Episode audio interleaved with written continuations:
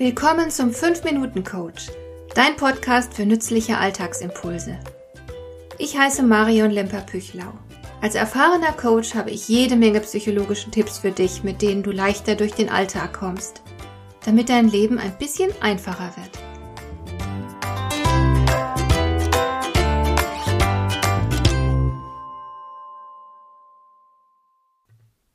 Es ist immer das Gleiche. Während du schläfst, füllt sich Stück für Stück dein E-Mail-Postfach. Noch bevor du morgens den ersten Schluck Kaffee nimmst, gibt es schon Post, die du öffnen kannst.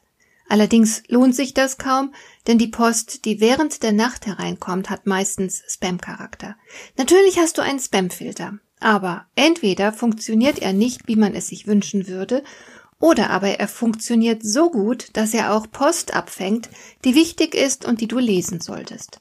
Du meldest dich von unerwünschten und überflüssigen Newslettern ab, aber das nutzt auch nicht viel, denn du landest auf mysteriöse Weise ständig in den E-Mail-Verteilern von Menschen und Firmen, die dir völlig unbekannt sind. Es ist eine wahre Plage. Und sie wird von Jahr zu Jahr schlimmer. Denn auch die Anzahl der ganz normalen Mails nimmt stetig zu. Es ist ja auch so schön einfach, zum Beispiel mal schnell jemanden in CC zu setzen. Und Menschen, die auf Facebook gern Bilder von ihrem Essen posten, können natürlich auch nicht widerstehen, dir mal schnell eine Mail oder SMS zu schicken, um dich über ihre aktuelle Befindlichkeit zu informieren. Oder nur über irgendeinen Witz, auf den sie gerade gestoßen sind.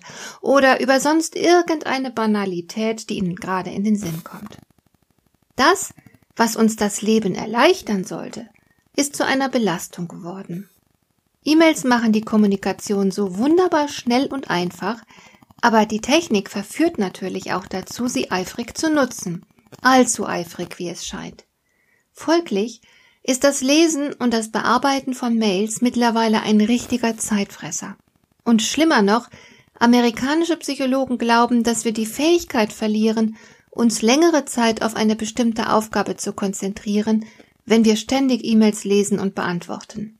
Studien belegen, dass uns eine E-Mail aus der Konzentration reißt und wir anschließend 15 Minuten brauchen, um uns wieder so richtig in unsere Aufgabe zu vertiefen. Jede E-Mail ist eine Störung. E-Mails lenken uns von dem ab, was wir eigentlich gerade tun wollen. E-Mails sind Segen und Fluch zugleich. Und wie immer in solchen Fällen müssen wir mit der Angelegenheit klug umgehen, um in den Genuss der Vorteile zu kommen ohne zugleich Nachteile in Kauf nehmen zu müssen. E-Mails fordern also unsere Cleverness heraus. Wie können wir also wohl überlegt größtmöglichen Nutzen aus unserem E-Mail-Programm ziehen, ohne dass die vielen Mails zum hinderlichen Störfaktor oder Zeitfresser werden? Meine persönlich wichtigste Strategie besteht darin, das E-Mail-Programm zeitweise einfach ganz auszuschalten. Dann bekomme ich erst gar nicht mit, wenn irgendeine Mail im Posteingang landet. Es gibt weder akustische noch visuelle Signale und ich kriege es einfach nicht mit, wenn eine neue Mail eingeht. Sobald ich also eine Arbeit in Angriff nehme, die viel Ruhe und Konzentration erfordert, ist das Mailprogramm nicht mehr aktiv. Ich muss nicht mitbekommen, dass mein Lieferant für das gute Hundefutter gerade eine tolle Aktion startet und mir einen Sonderpreis anbietet. Und ich brauche auch nicht in dieser Minute zu wissen, dass ein Interessent sich überlegt hat, mit mir zusammenzuarbeiten. Ich kann das auch noch zwei Stunden später erfahren, ohne dass sich an der Botschaft etwas Entscheidendes geändert hätte. Deshalb sehe ich zu, dass ich meine E-Mails jeden Tag in Blöcken abarbeite. Sobald es bei mir zeitlich passt, öffne ich mein E-Mail-Programm wieder und schaue mir die Mails an. Außerdem ist sehr zu überlegen, ob wirklich jede Nachricht eine Antwort verdient.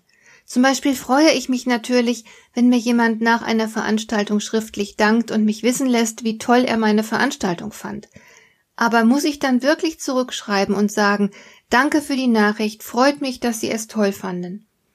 Ich kenne bessere Möglichkeiten, meinen Kunden etwas Gutes zu tun. Und wenn ich mich zu einer Antwort entschließe, brauche ich auch keine Romane zu schreiben. Es genügt in den meisten Fällen jedenfalls, freundlich und knapp zu antworten. Hierzu habe ich neulich einen witzigen Tipp gelesen. Eine pfiffige Lösung besteht darin, einfach die Smartphone-Signatur für kurze Mails zu nutzen. Du weißt schon, da steht dann unter der Nachricht zum Beispiel von meinem iPhone gesendet. Und damit ist man automatisch entschuldigt, wenn man sich kurz fasst und im Telegram-Stil antwortet. Mir gefällt dieser kleine Trick sehr gut. Und ich denke doch, dass es legitim ist, wenn du dich angemessen schützt. Die Antwort auf eine überflüssige Mail ist kein Menschenrecht. Du hast aber sehr wohl das Recht, über deine Lebenszeit zu bestimmen. Hat dir der heutige Impuls gefallen? Dann kannst du jetzt zwei Dinge tun. Du kannst mir eine Nachricht schicken mit einer Frage, zu der du gerne hier im Podcast eine Antwort hättest. Du erreichst mich unter info@lemper-püchlau.de. Und du kannst eine Bewertung bei iTunes abgeben, damit diese Sendung für andere Interessierte sichtbarer wird. Schön, dass du mir zugehört hast. Bis zum nächsten Mal eine gute Zeit für dich.